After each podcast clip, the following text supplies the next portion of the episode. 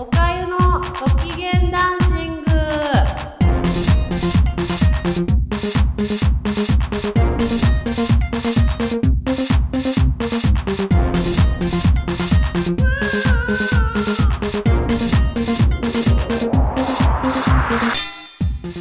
はい始まりました。ご機嫌ダンシング2回目です。あ3回目か。3回目です。えっ、と前回ドカベンの話をしました。であのなんかこう勘違いされる方がい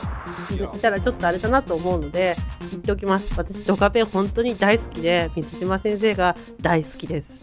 あの青春時代がドカベンと共にあってよかったなって今改めて思ってます。なんで今日はまたドカベンの話をします。でですね、えっと、おかゆは学生時代の時は本当に暗くて、なんか、あの、同級生には名字で呼ばれるようなタイプの人でした。特に中学は、あの、まあ、ここはなんか名字何でもいいですね。えーっと、じゃあ、えー、そうだな、あの、ほにゃほにゃさんどうしたんですか？とか、ほにゃほにゃさんもバレーボールの練習出てよとか言われて、出たくないな、みたいな、あの嫌な子だったんですけど、で、まあだから漫画読んだりとか、家で音楽聴いたりとかするのが大好きだった。まあ暗い妄想、あの、ね、あの、魂が暗い感じだったんですね。はい。あの、で、まあ、そのね、中世の秋みたいな学生時代を通って、今、ここ、なんとなく春来たかなとか、冬も終わって春来たかなとか、借り入れ終わったかなぐらいになってるといいなって思ってるんですけど、で、また、ドカベを読んでですね、また妄想モードに戻っちゃって、結局、全然また秋来てんじゃねえかって感じなんですけども、あのドカベンの、ね、キャラクターを読んでてですね、あの、どうでもいいんだけど、すごく気になったのが、前回の山田太郎たちは、あの、恋愛やら結婚が出てきたって話をしたと思うんですけど、他のライバルとかが全然、そういうのが音沙汰がないんですよ。で、先生、多分、あの、私、ドカベンに恋愛を求めて、ほぼ求めてないんでいいんですけど、あの、えっと、ドカベンの横浜、神奈川、彼は、彼ら神奈川県の代表で高校時代はいるので、その時のライバルが3人いるんですね。雲龍っていうのと、えっ、と、ドモンっていうのと、白縫っていうのがいるんですよ。一応みんなピッチャー。で、対ドカベンで、ドカベンに負けてったキャラクターなんですけど、まあ、プロ野球にもで入ってやっていくんですね。雲龍は出てこないのかな？あと結構後の方で出てくるのかな？なんですけど、ドモンとかが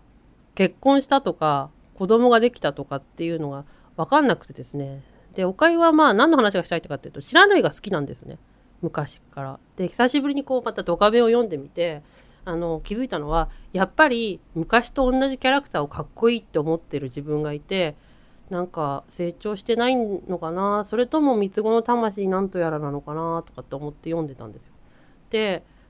ち白縫も結婚したのかなとかっていうのを考えて多分ドモンは結婚してる絶対子供が3人ぐらいいてなんかあのドモンが所属してる最初のチームってあのベイスターズなんですけどもうイメージできっと佐々木みたいな感じで子供が3人ぐらいいてでパパとか言って全員ドモンと同じ顔でわちょっと顔が硬いなみたいな感じの3人なんだろうなとかって勝手に妄想してたんですけど一向にそういう描写はないんですよ。例えばなんかこうプレーオフとかの時の交流戦の時とかに子供今いくつよみたいなシーンとかがなくてですねあれ？ってなってて。ちょっと悶々としてて知らないはどうなんだろうとかってずっとそういうのも探してたんですけど 全然一向になくてどうやったら山田に勝てるかとかあとはあのオールスター戦の時にやっぱり山田はいい女房役だとかって言っててえちょっと待ってちょっと待ってってなってこれどうなったの？ってなってずっと読んでて。なんでおかゆが考えたんですけどであのドカベンってもうすぐ終わるらしいんですよ。先生は今のドリームトーナメントが終わったらもうドカベンは終わりになっちゃうらしくってで、まあ、最後のタイミングで追いつけてよかったってすごい思ってるんですけどそしたらじゃあ番外編でこういうの書いてほしいなって思ったんですけどのおかゆは白縫が好きなんですけど白縫ってドカベンと5回対戦してて学生時代に5回確か負けてるんですね。で2回目1回目の対戦の時に山田がドカベンがね山田太郎が片目がないことに見えない選手だって気づいてそっち側を攻めて白縫が打てなくて負けるんですよ。で次の年次の年か春かはあのお父さんの角膜を移植して目が見えるようになってドカベンと対戦して負けるんですよ。まあ、負けるんですよって話にばっかりになるんでこれ以上はちょっと割愛するんですけどでその角膜移植した方の目の調子が悪くてちょっと今シーズンは厳しいかもしれないっていうところから始まるんですよ。で、えっと、その今四国にいるから四国にいるからっていうのはその前回言ったアイアンドックスっていうのが四国の軍団体なんでそこからちょっとそのねトそうさそのさっき言ったこの間言ったドカベンバイアスにかかったあのかけた張本人みたいなあの犬飼小次郎っていうのがいるんですけどそれはやっぱ監督なんですよ。監督に「ちょっと目の調子が悪いんだけど」って話で「あまあ、ちょっとじゃあ今シーズンちょっと休み取って治療してこいよ」っていうとこで始まってどこに行くかなってなったらあどうも三軒茶屋の方にいい先生がいるらしいと。ほにゃほにゃセントラル病院でいいと思います。でほにゃほにゃセントラル病院で、えっと、治療を受けなきゃいけないからちょっと世田谷区に来るんですよ白縫が。そっからスタートするんですよ。で白縫が世田谷区に来るんですけどあのそれと前後して後輩から連絡が行くんですね。で白縫が最後大甲子園っていうその2部作目でどうしても白縫さんを勝たせたいって言った後輩があの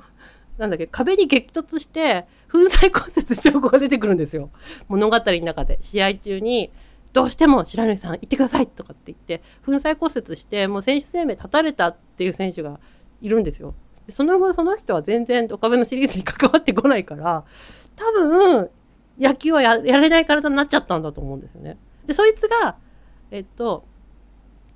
世田谷うん例えばそうだな未宿学園とかそういう感じの高校の先生とかになってて「白柳さん俺今学教師やりながらあの野球部の顧問やってるんですよ」とか「暇な時見に来ませんか?」って言って「あいいよ」って言って行くんですけど白柳選手はあれあのすごい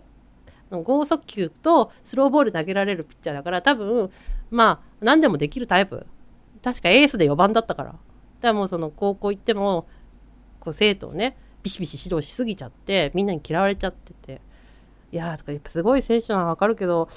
ちょっと怖いですよ先生とか言って俺白縫さん来る日練習行きたくないっすよとかっていうやつが出てきちゃってこりゃまじいって言ってちょっとうーん学校のそばじゃないとこで白縫さんと飯でも食うかって言ってねどこに来るか樋口さんわかるよねここっていう設定にしてほしいなって。ここ。おかゆが今お手伝いしてるお店に、その粉砕骨折した人と白縫選手が出てくるっていうので、おかゆも出たいで、先生、あの、おかゆ、あ、で、なんで先生には私ちゃんと別で、あの、お手紙書こうと思ってます。ファンレターを書こうと思ってます。え、こ、こんその、今週中。手紙を普通にそういうことは書かないけど